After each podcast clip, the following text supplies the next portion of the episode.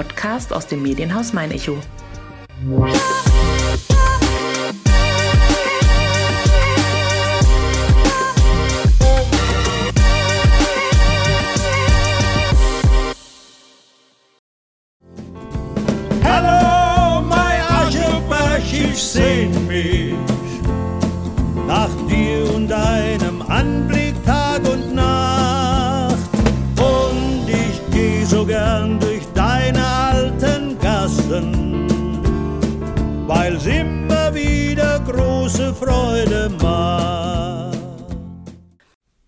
Auf meinen Podcast-Gast habe ich mich dieses Mal wieder musikalisch eingestimmt.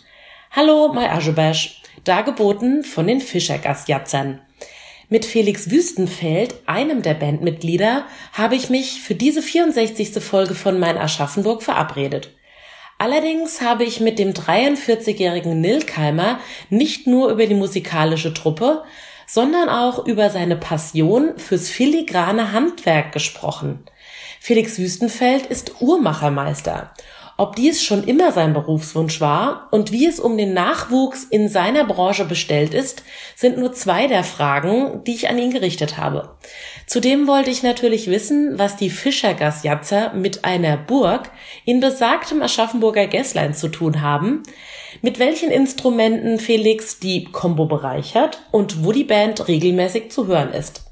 Mein Name ist Nina Melis und wer Personen kennt, die Aschaffenburg und Umgebung lebenswert, bunt und besonders machen und die in diesem Podcast unbedingt einmal zu Wort kommen sollten, schreibt gerne eine Mail an podcast.mein-echo.de. Nach drei Folgen, in denen ich jetzt jeweils ein Duo begrüßen durfte, sitze ich heute wieder mit einer Person hinter den Mikrofonen. Aber diese eine Person könnte mindestens für zwei Personen erzählen.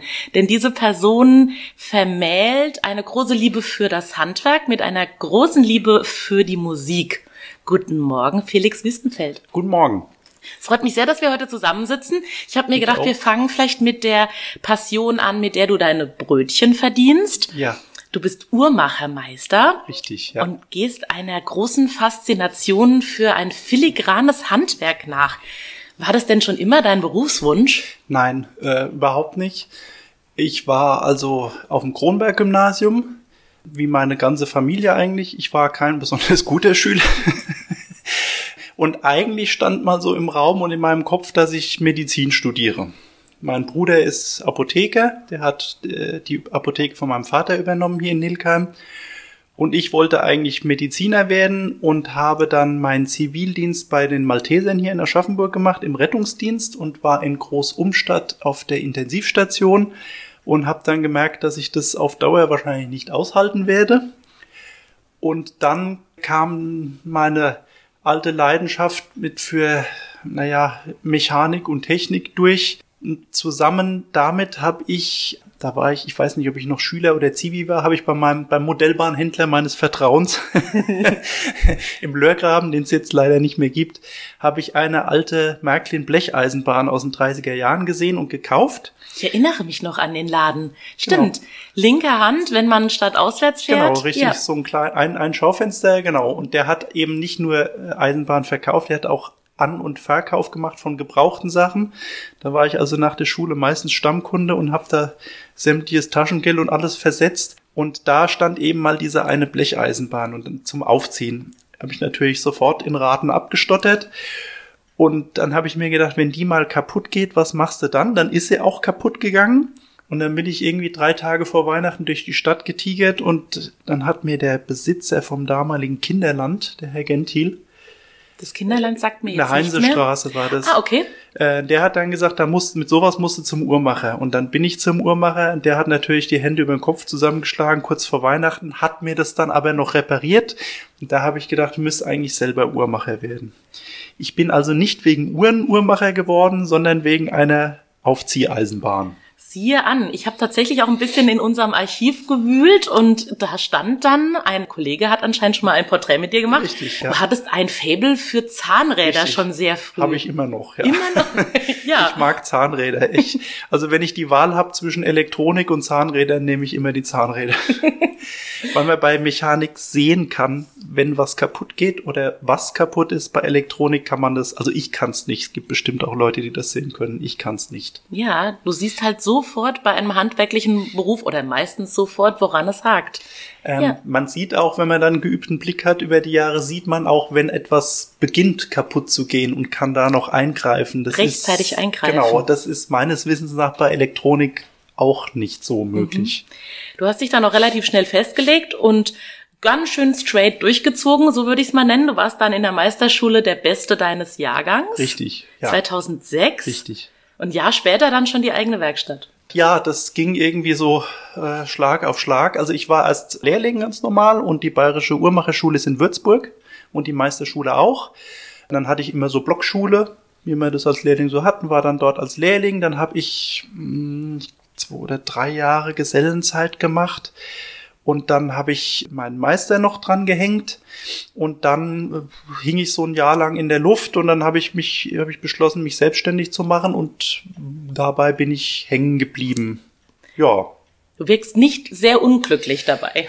Äh, also manchmal wünscht man sich natürlich einen Job, wo man am Monatsersten sein Gehalt kriegt und sich nicht viel Sorgen machen muss. Das ist äh, immer wieder mal so. Andererseits genieße ich es natürlich auch, meine Arbeit so einzuteilen, wie ich das gerne hätte. Es hat alles Vor- und Nachteile in jedem Beruf. Ja. Du bist jetzt eben hier in Nilkheim beheimatet. Wer Ja. ist denn bei dir der Richtige mit welchem Problem? Also was ich hier natürlich in Nilkheim so gut wie nicht habe, ist Laufkundschaft, ganz klar. Obwohl viele Nilkheimer natürlich mal eben im Batteriewechsel oder sowas kommen, das hat sich rumgesprochen, das ist auch völlig okay. Es ist ganz selten so, dass einfach jemand unangekündigt vor der Tür steht. Ich mache Termine aus und ich, tja, also wie gesagt, es sind nicht nur Uhren. Ich repariere Spieluhren, Blechspielzeug, Grammophone, äh, mechanische Christbaumständer. Ich habe schon Tachos repariert, ich habe Vergaser repariert, Fotoapparate, Thermometer, Barometer. Also ich vergesse jetzt bestimmt was. Ich habe schon mal einen Kompass aus einer Spitfire repariert. Wenn mir jemand was Mechanisches bringt und ich sehe die Chance, das zu reparieren und der Kunde ist bereit, die Arbeit zu bezahlen, dann mache ich das. Bei so ausgefallenen Sachen ist halt ein Problem, da kann ich nicht sagen, ich mache das, es dauert drei Wochen und es kostet XY. Das kann ich nicht. Der Kunde muss sich also darauf einlassen, dass es hinterher etwas teurer wird als erwartet, aber dann mache ich es. Genau, am besten noch einen Kostenvoranschlag per Telefon. Ja, nee, das versuchen die Leute auch immer wieder. Erst gestern zum Beispiel, aber da lasse ich mich nicht drauf festnageln, weil irgendwas ungesehen Unmöglich. ist, das geht in die Hosen. Für den Kunden und für mich. ja. Ich hänge aber immer noch bei dem Grammophon. Entschuldigung, ja. Ja, alles gut. Aber tatsächlich, Grammophon hat mich schon äh, beim Blick auf deine Homepage sehr fasziniert, weil wie viele Leute in der Region haben denn überhaupt noch ein Grammophon? Da wundert man sich, aber das sind wirklich sehr, sehr viele. Ja. Es stehen sehr, sehr viele Grammophone natürlich als Deko einfach nur rum mit diesem wunderschönen Schalltrichter oben drauf. Äh, 95 Prozent davon werden wahrscheinlich niemals eingesetzt, aber es gibt auch Leute, die Grammophone benutzen. Und wenn man sowas repariert wie ich, fängt man natürlich dann auch an, Schellackplatten zu sammeln. Also das habe ich jetzt auch noch am Bein. Und habe natürlich selber auch ein Grammophon, in das ich weiß nicht, wie viele Stunden schon rein versenkt habe, damit es gut klingt. Und ich krieg sowas auch überregional oder fast europaweit schon zugeschickt zum Reparieren. Also auch das, eben nicht nur Leute aus der Region, die Nee, sagen, nee. mein Grammophon läuft nicht mehr, sondern Nein, nein, das ist überregional. Ich habe letztes Jahr zwei Grammophone aus der Schweiz gehabt. Eins mit, mit einer Spieluhr zusammen aus Frankreich, Holland. Da kommen halt auch immer wieder diese Blechspielzeuge und die Eisenbahnen. Das kommt auch überregional her und dann gibt's meistens so eine Sammellieferung. Und dann ist da alles Mögliche drin. Ich kann aber auch nicht immer alles reparieren und bei manchen Sachen muss man dann auch eiskalt sagen, dass es sich finanziell absolut nicht lohnt. Das sage ich den Kunden dann auch, äh, auch bei Uhren. Wenn, wenn jemand kommt mit einer alten Taschenuhr, was haben Sie mit der Uhr vor? Wenn die dann hinterher nur wieder in der Schublade liegt, muss man da vorher keine große Reparatur investieren. Also das muss dann auch nicht sein. ja. Meistens, in den meisten Fällen, auch bei Großuhren, ist es der ideelle Wert, der überhaupt irgendwas in Bewegung setzt. weil Also es ein Erbstück ist. ja. ja. Da muss ich natürlich gleich mal selber schauen. Welche Uhr trägt denn der Uhrmachermeister? Ja, ich bin überhaupt gar kein Uhrenfanatiker und Uhrensammler, Gott sei Dank. Das würde nämlich völlig ausarten sonst. Aber ich trage eine alte Beobachtungsuhr von der deutschen Luftwaffe gerade am Ah, Arm. ja, das ist ja doch was Besonderes. klein und dezent, ja, genau. Die Kaum zu sehen. Hört man wahrscheinlich auch. Also, ja, wie gesagt, ich bin kein Uhrenfanatiker, aber die musste ich haben. Hm. Ja. Ich hänge auch immer noch so ein bisschen an dem Blechspielzeug oder Ja. an den Spieluhren. Sind es dann mehr Sammler, die wirklich eine, eine Vielzahl an Ja. zum Beispiel Spieluhren haben oder sind es wirklich auch noch ja, vielleicht auch eher jüngere Leute, die sich vielleicht wieder besinnen und weg von dem ganzen Tant an Plastikspielzeug zurückkommen zu dem, was vielleicht in der eigenen Kindheit angesagt war. Der überwiegende Teil, also ganz von Anfang, der überwiegende Teil meiner Arbeit sind Uhren. Das ist ganz klar. Punkt. klar Armbanduhren, Taschenuhren, Großuhren, Standuhren, egal. Banduhren. Ja, äh, Kirchturmuhren kamen auch schon. Also das sind so, sagen wir mal, 80 Prozent. Dann habe ich so vier, fünf Sammler mit riesigen Sammlungen an ganz speziellen Sachen, Spieluhren, Automatenuhren. Also Automaten nennt man, heute wird man es Roboter nennen. Das sind halt mechanisch bewegte Figuren oder Bilder, die sich bewegen oder also alles, was sich mechanisch bewegt, nennt man einen Automaten oder hat man früher so genannt. Ja, und da habe ich einen Kundenstamm an Sammlern, die wirklich riesige, unüberschaubare Sammlungen haben und die kommen dann alle zwei Monate mit dem Kofferraum voll, holen den einen Schwung ab und bringen den nächsten Schwung her. Aber es kommt auch mal immer einer, der sagt, wir haben noch die Spieluhr, die hatte mein Opa schon und die sollte wieder laufen. Die kommen meistens gebündelt eine Woche vor Weihnachten. da muss ich dann aber leider auch passen. Ja, du wirst dich der Sache annehmen, aber eben die ja, vor nicht Weihnachten halten ist können. ganz schlecht. Ja. Ja. Du bist aber auch ganz stark darin, das, was dich eben fasziniert, weiterzugeben als Dozent und Ja. Ausbilder an Ja. der Bayerischen Uhrmacherschule ja. Und auch noch an der Bayerischen Meisterschule fürs Uhrmacherhandwerk. Stimmt das so? Das stimmt so, das hört sich jetzt so groß an, aber das sind in der Franz-Obertür-Schule in Würzburg, das ist die große Berufsschule dort, sind es zwei Räume. Ein Raum für die Meisterschule und ein Raum für die Uhrmacherschule. Aber es hört sich natürlich sehr schwungvoll an, wenn man Ja. das so sagt, ja. Aber es ist wirklich so, also es ist die Bayerische Uhrmacherschule und es ist die Bayerische Meisterschule, zwei Räume auf einem Gang. Da ist auch noch die Goldschmiedeschule, wo ich übrigens meine Frau kennengelernt habe damals. Und da bin ich bei den Lehrlingen als Dozent für die überbetriebliche Ausbildung. Da war ich jetzt gerade letzte Woche und bin in drei Wochen wieder da. Bin im Prüfungsausschuss für die Lehrlinge bzw. Gesellen und in der Meisterschule, wenn der Meisterkurs läuft, alle zwei Jahre bin ich dort als Dozent und bin dann immer so, sagen wir mal, zwei Tage die Woche dort, dann ist mal eine Woche Pause und also das ist, da springe ich dann quasi immer so ein mit einem sehr netten Kollegen aus Bad Kissingen, da teilen wir uns quasi, das, wir machen so den den Grundbedarf an Unterricht, Werkstattaufsicht, Grundkenntnisse. Und dann kommen eben Dozenten, die sich auf was spezialisiert haben. Wir haben zum Beispiel einen, der einen Tag Unterricht macht, äh, Rolex und Fälschungen. Also wie man die erkennt und unterscheidet, hochinteressant. Dann haben wir natürlich einen Fachlehrer für CNC-Zeichnen und Technik. Dann haben wir einen Kollegen aus Würzburg, der macht antike alte Uhren, Stilkunde und so, weil der da ein Fachwissen hat, was also was man sich nicht aneignen, anlesen kann, das ist unersetzlich. Der hat das alles im Kopf.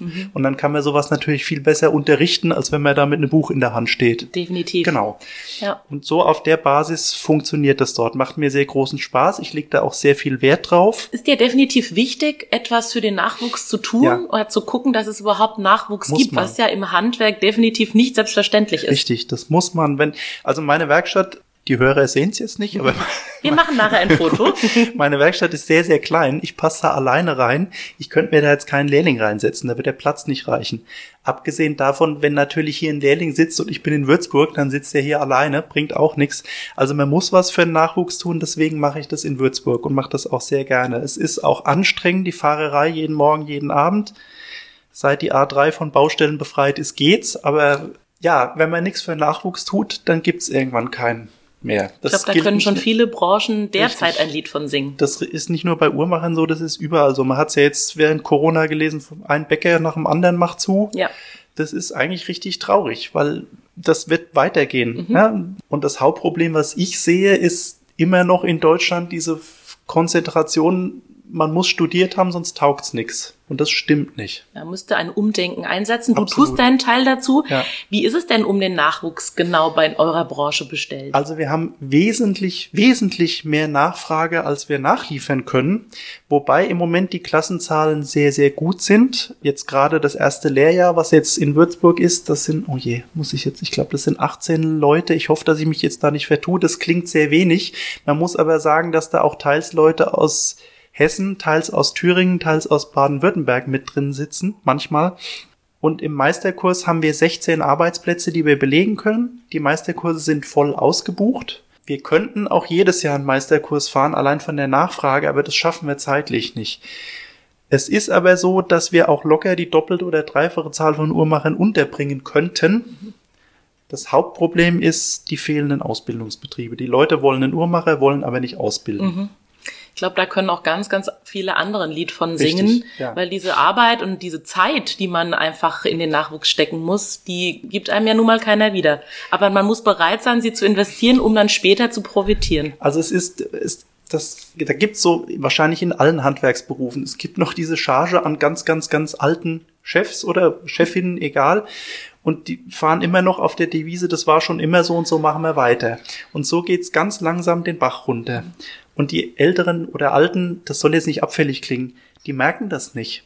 Und da gibt's immer noch im Kopf diesen Ausdruck, ein Lehrling kostet nur Geld. Und das ist Mist. Das stimmt nicht. Wenn man einen Lehrling richtig ausbildet, nach einem Jahr, sage ich mal, ist er in der Lage, auch schon Geld zu verdienen.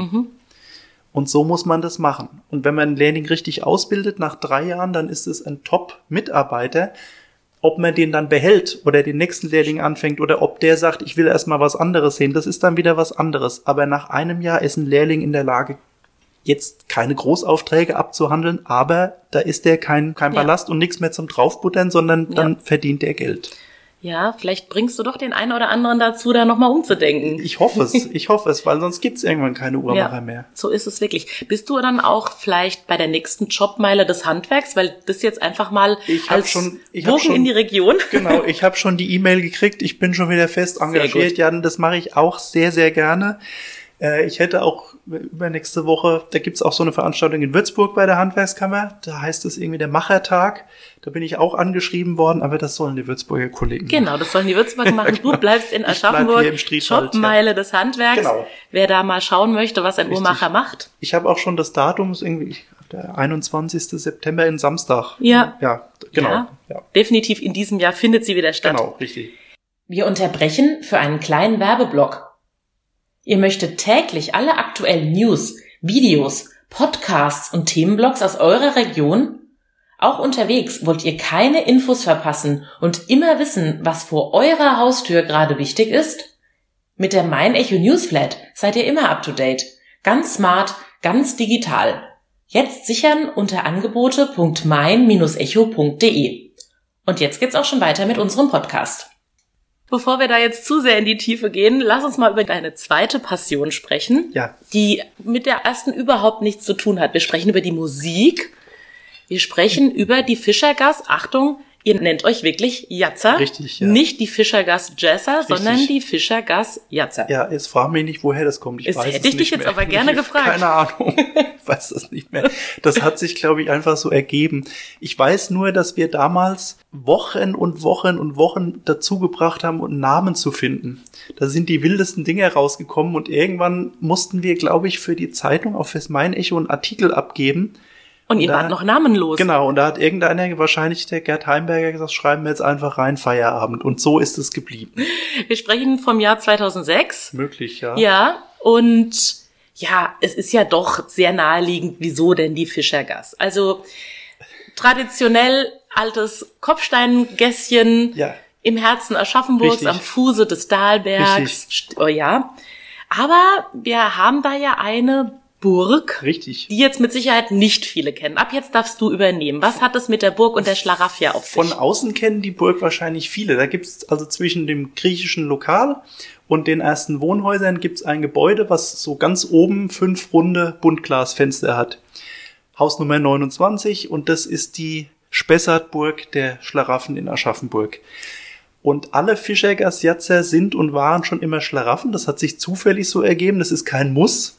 Es war auch so, dass die erst bei den Jatzern waren und dann Schlaraffen geworden sind. Der Kollege Klaus Appel zum Beispiel, wo wir uns sehr, sehr freuen. Und da haben wir halt immer geprobt in dem, in dem Raum. Da proben wir drin und da ist das hängen geblieben. Und dann waren das eben die Fischegasjatzer. Ja, also ich bin Schlaraffe, mein Bruder ist Schlaraffe, mein Vater war Schlaraffe, mein Vater war Gründungsmitglied bei den Fischegasjatzern. Und so ist es eben geblieben. Und das ist auch die einzige Band, wo ich momentan noch fest nicht angestellt bin, wo ich noch fest dabei bin. Ja, wenn man solche Musik machen will, so, so Dixie und so Jazz, ist schwierig geworden. Wird's schon eher dünn in der Ja, Region, ja? Generell in Deutschland wird das sehr Tatsächlich? Dünn. Ja, ja. Seit 2006 gibt's die Band, bist du dann relativ schnell Nein, dazugekommen? die gab's schon vorher. Die gab's, Aber ja, noch namenlos. Noch namenlos. Ja, genau. Also wir machen, Das ist der Unterschied, Genau. Also wir haben dieses Jahr wieder auf dem Stadtfest gespielt und haben da festgestellt, dass wir das schon über 20 Jahre machen, das Stadtfest. Habe ich auch einen leichten Schreck gekriegt. Also das war vorher so eine etwas lose Combo von fünf oder sechs Leuten. Und als die dann beschlossen haben, wir machen das richtig, also mit zwei Trompeten, Klarinette, wie sie es gehört, da war ich dann auch schon dabei. Als da war ich noch Schüler. Also ich hatte auf jeden Fall noch keinen Führerschein. Weiß nicht, 15 oder so war ich da. Da und jetzt bin ich schon wesentlich älter. Du hast gerade das Instrument auch schon angesprochen, mit Ja. dem du dabei bist, die Trompete. Trompete oder Kornett, ja, genau. Ja.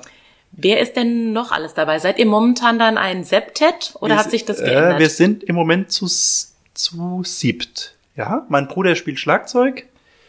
Dann der Bassist, der Werner Kinslinger, der auch viel Country-Musik noch macht. Der Gerd Heimberger, der war auch schon mal im Main Echo mit seinen alten Bands. Der ist schon Aschaffenburger Urgestein, der spielt Gitarre. Dann haben wir den Burkhard Fäth von der Stockstädter Musikschule. Der Klaus Appel.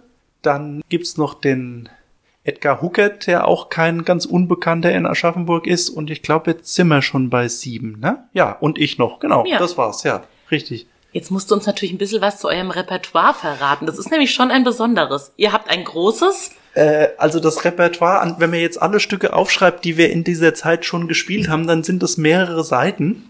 Die haben wir natürlich nicht alle abrufbereit. Das ist auch immer, wenn wir irgendwo spielen und jemand sagt, könnt ihr das und das, irgend so einen alten Klassiker, sagt natürlich jemand sofort ja. Und die Und anderen dann, denken sich, dann oh denken, nein. ja, das haben wir vielleicht gespielt vor 15 Jahren. Und dann kann das auch sein, dass so ein Stück mal gnadenlos in die Hose geht. Aber ist egal, solange es den Leuten gefällt, ist alles gut.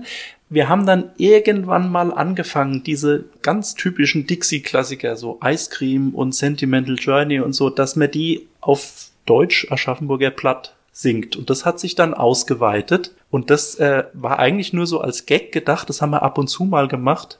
Und das ist so gut angekommen, dass wir dann ganzen Ladung an Lieder umgetextet haben und die werden nach wie vor gefragt. Also wir haben noch nicht die Koffer richtig ausgepackt, dann müssen wir schon Samstag Markttag spielen. Das gehört hier dazu. Absolut. Inzwischen Perfekt. kann ich selber schon manchmal nicht mehr hören. Aber, aber wenn man sieht, wie, wie das den Leuten gefällt und wie die Leute da mitsingen, das ist es natürlich wert. Ja. Das ist nämlich das Besondere. Ihr habt selbst verfasste Aschaffenburger Texte Richtig. und die verpackt ihr eben in bekannte Evergreens. ja. Es gibt zum Beispiel, das haben vielleicht die, der eine oder andere hat es schon mal gehört, Moi Aschebesch. Richtig, hallo mein Ascheberg. Ja. ja, genau. Den Text haben, da muss ich jetzt überlegen, mein Vater und der Werner Kinslinger zusammen geschrieben. Das war das Lied von unserem, ehem- das Lieblingslied von unserem ehemaligen Bürgermeister. Wenn dann eine große Veranstaltung war, Stadtfest oder Seniorenfest und der in der Ansprache gehalten hat, dann mussten wir das mitunter sogar zweimal spielen. Wenn er kam und wenn er ging, hat er drauf bestanden. Ja, das ist City of New Orleans oder wann wird's mal wieder richtig Sommer? Genau, und da haben wir diesen Text, Hallo mein Ascheberg, ja. Und das treibt vielen Älteren die Tränen in die Augen. Ich hoffe wegen dem Text und nicht, weil wir es so schlecht spielen. Bestimmt. Ich hoffe es ja. Ihr habt auch die Ascheberscher Songs, nenne ich es jetzt einfach mal, verpackt auf einer CD. 2016 gab es dann endlich mal eine Ja, CD mit ja. elf Stücken. Ja, da haben wir uns schon immer getraut, keine CD zu haben. Genau, ja. ja. Seitdem gibt's mal eine. Und da wird auch einem besonderen See in der Region gehuldigt. Richtig, ja. Hannewackel-Dudelsee, Genau. den ganz viele überhaupt nicht kennen. Richtig. Bei der Begriff Hannewackel-Dudel See wahrscheinlich auch ziemlich äh, selbstbewusst gewählt ist.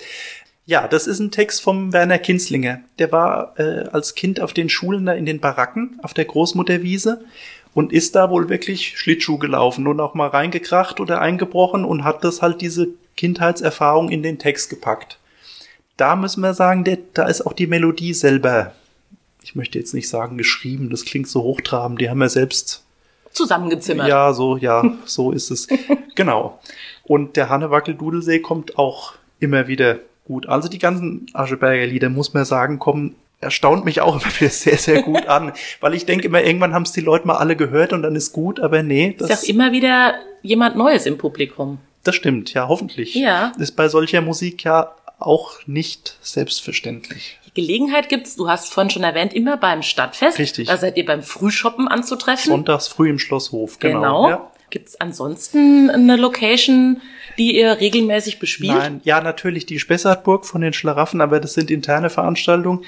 Sonst ist es leider so, dass Bands mit dieser Größe sich kaum noch einen Gastronom leisten kann oder will, was man auch versteht. Ich meine, wenn man irgendwo drinnen spielt, ist sieben Leute im Innenraum natürlich auch brutal laut. Also da müssen die Leute hinkommen für die Musik und nicht, also Begleitmusik zum Essen, das funktioniert nicht. Was natürlich geht, ist so Biergarten im Sommer, das funktioniert. Aber da sagen die Gastronomen nach Corona natürlich auch, wir haben lieber fünf Tische mehr besetzt und nehmen das ein, als dass wir noch die Band bezahlen müssen. Das Was ist sich ganz hoffentlich klar. auch mal wieder ändert. Ich hoffe es, ja. Ja. ja. Kommt ihr trotzdem regelmäßig zusammen, um zu proben? Ja, wir proben regelmäßig, müssen wir, weil außer dem Burkhardt und dem Klaus sind wir alles Amateure. Und wenn wir zu lange nicht proben, dann rosten wir ein. und wer Trompete spielt, weiß das. Man muss sowieso jeden Tag üben, sonst geht der Ansatz flöten. Wenn man mal 14 Tage nicht spielt, dann war's das mit den hohen Tönen. Also bei mir ist es jedenfalls so. Ne? Und deswegen gehe ich eisern jeden Tag eine halbe, dreiviertel Stunde in den Keller und spiele Trompete. Ja, geht leider nicht anders. Ja. Es ist auch nicht deine erste Band, in der du spielst. Nee, nee. Das war eine der ersten. Ich habe natürlich als Schüler in der Schulbig Band vom Kronberg gespielt. Das war sehr, sehr schön. Ich habe es allerdings nicht so mit Noten. Also Noten und ich, ich kann das, ich kann Noten lesen, aber nicht besonders schnell. Also vom Blatt spielen, wenn ich das Lied nicht kenne, ist mit mir ein Problem. Da war ich in der Schulbig Band. Dann haben wir aus der Schulbig Band so eine kleinere Combo gegründet, wenn da mal Anfragen kamen, die nicht eine ganze Big Band wollten, sondern nur, da waren wir, glaube ich, zu neunt. Dann kamen die Fischergasjatzer schon, damals noch nicht unter dem Namen. Und dann, dankenswerterweise, bin ich in eine Blues- und Soul-Band reingerutscht, äh, unter dem Namen Mama Key Rhythm and Blues Band. Das waren der Max Hirschberg Der auch vorneweg. heute ja noch in Aschaffenburg bekannt ist. Richtig, immer noch mein bester Freund, mit dem ich mich auch regelmäßig treffe. Ähm, der Max Hirschberg, dann war da der Kim Refschläger drin, der, soweit ich weiß, auch immer noch Bass spielt. Andere sind weggezogen. Der Matthias Ladewig hat Schlagzeug gespielt, der auch heute noch aktiv ist. Mit dem Sebastian Bogensberger macht er viel. Dann hatten wir als Schlagzeuger mal den Sissi. Das ist so das Aschaffenburger Urgestein. André siehste nicht. Da waren wir ein paar Jahre lang relativ aktiv unterwegs und das war auch richtig, richtig Arbeit. Also so zwei, drei Auftritte pro Wochenende. Immer spät, am nächsten Früh dann wieder in die Firma zum Arbeiten, unausgeschlafen. Das war wunderbar, das war richtig toll. Das würde ich heute wahrscheinlich nicht mehr überstehen. Aber ich würde es jederzeit wieder versuchen. Aber auch damals hattet ihr euch gefunden, weil ihr eben entgegen des Mainstream-Geschmacks euch einer Musik verschrieben Richtig. hattet, die eben ja nicht alltäglich war oder ihr froh wart, dass ihr euch gefunden hattet. Also das, das war nicht mehr so ganz genau. Die waren zu dritt oder zu viert und haben angefangen und dann wollten sie eben auch so Soul machen, also alten Soul. Blues Brothers und Otis Redding und Sam and, äh, Sam and Dave und, und Wilson Pickett, solche Sachen. Und dazu braucht man mindestens drei Bläser, Saxophon, Posaune, Trompete. Und der Bruder von Max Hirschberg, der Felix Hirschberg, saß im Kronberg mal eine Zeit lang neben mir und der wusste, dass ich Trompete spiele und der hat dann dem Max gesagt, das könnten wir doch mal versuchen und so ist es entstanden. Genau, und dann hatten, also da waren wir auch zu siebt und haben ganz schön aufgemischt. Also das war wirklich toll. Möchte ich auch nicht missen, die Zeit. Da hebe ich auch alle Fotos auf und alle Aufnahmen, die wir da so haben und traue dem auch oft noch nach. Aber auch da wäre es so, so eine Band heutzutage jemand noch zu verkaufen und unterzubringen, wäre wahrscheinlich schwierig. Aber die Erinnerung daran, die ist doch Ja, toll. natürlich. Wie gesagt, ich möchte es nicht missen. Und wenn die jetzt anrufen würden, sagen, wir hätten noch mal einen Auftritt da und da, würde ich das natürlich sofort, ohne zu überlegen, machen. Und äh, in letzter Zeit war es so, ähm, dass der Jan Stürmer ab und zu mal einen Auftritt hatte, wo ich mal mit meiner Mundharmonika mitspielen konnte, ein paar Lieder. Das mache ich auch sehr, sehr gerne. Die hat man nämlich noch gar nicht erwähnt. Die Richtig. spielst du auch. Ja, Blues Mundharmonika. Das war damals wahrscheinlich wegen dem Film Blues Brothers. Den fand ich super, finde ich immer noch super. Ich weiß, es gibt keinen Film, den ich öfter gesehen habe als den. Und äh, Elwood spielt ja Mundharmonika, habe ich gedacht, das musste auch können. Dann habe ich mir eine gekauft, die habe ich auch noch, die erste Mundharmonika. Und dann war das echt ein Problem, so zu klingen, wie die Jungs auf den CDs oder im Film. Und dann habe ich jemanden gesucht, der mir das beibringt und war in Aschaffenburg niemand zu finden. Das war noch vor Internetzeiten, muss man bedenken. Und dann irgendwann habe ich mal ganz zufällig, da stand ich mit dem Auto im Stau, ich hatte immer die Mundharmonika dabei. Dann habe ich mal ganz zufällig einen so einen Ton getroffen, wie ich gedacht habe, dass der klingen muss. Und dann hatte ich raus, wie es funktioniert. Du hast es dir dann wirklich selbst Ja. als Autodidakt beigebracht. Ja, ja. Also ich, es gibt auch in Aschaffenburg viele, viele Mundharmonikaspieler, die richtig, richtig gut sind. Bin ich nicht. Ich kann mich durch ein paar Lieder durchhangeln. Ich kann auch ein Solo spielen. Ich kann mich einigermaßen gut verkaufen. Aber es gibt auch viele, die die Mundharmonika richtig virtuos als auch als, als Führungsstimme spielen können. Da muss ich schon sehr viel üben oder sehr viel kämpfen. Gibt ein paar Nummern, wo ich das kann.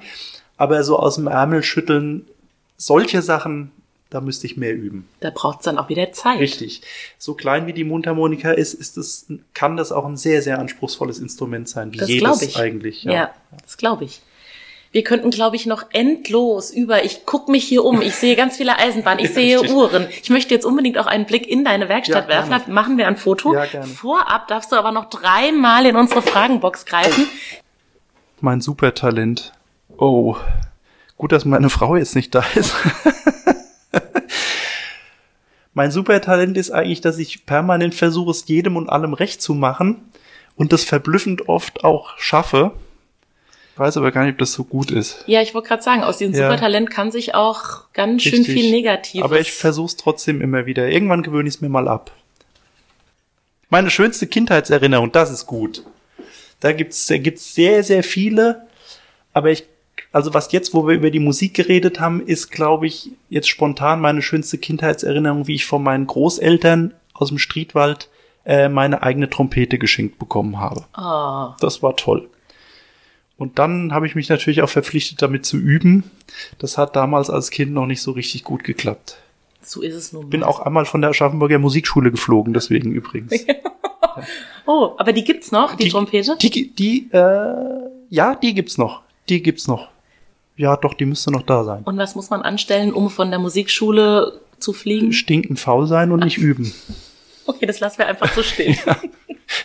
Ich bin aber dann wieder auf die Musikschule zu einem anderen Lehrer und da hat's besser geklappt.